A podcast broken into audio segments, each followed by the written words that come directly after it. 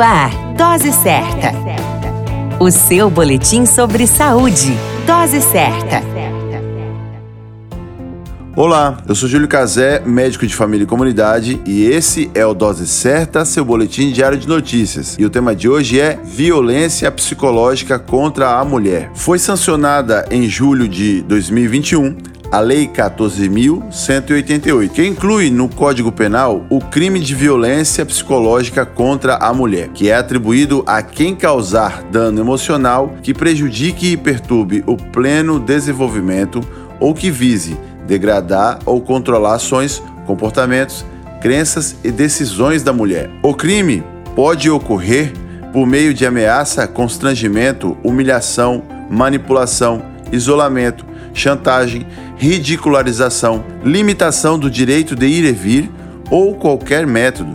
A pena é de reclusão de seis meses a dois anos e multa. A norma inclui na Lei Maria da Penha o critério de existência de risco à integridade psicológica da mulher, como um dos motivos para o juiz, o delegado ou mesmo o policial, quando não houver delegado, afastarem imediatamente o agressor do local de convivência com a ofendida. Antes, o afastamento só poderia ser feito em caso de risco à integridade física da mulher. Junto com a lei sancionada, foi instituído o programa Sinal Vermelho, que prevê, entre outras medidas, que a letra X seja escrita na mão da mulher, preferencialmente na cor vermelha, indicando denúncia de situação de violência em curso.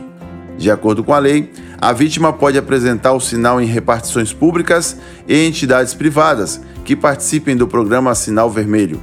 Em seguida, ela deve ser encaminhada para um atendimento especializado. A dica de ouro é: violência contra a mulher, seja ela física ou psicológica, é crime. A mulher que se sentir agredida e até as testemunhas podem denunciar, e se for você o agressor, poderá ir preso.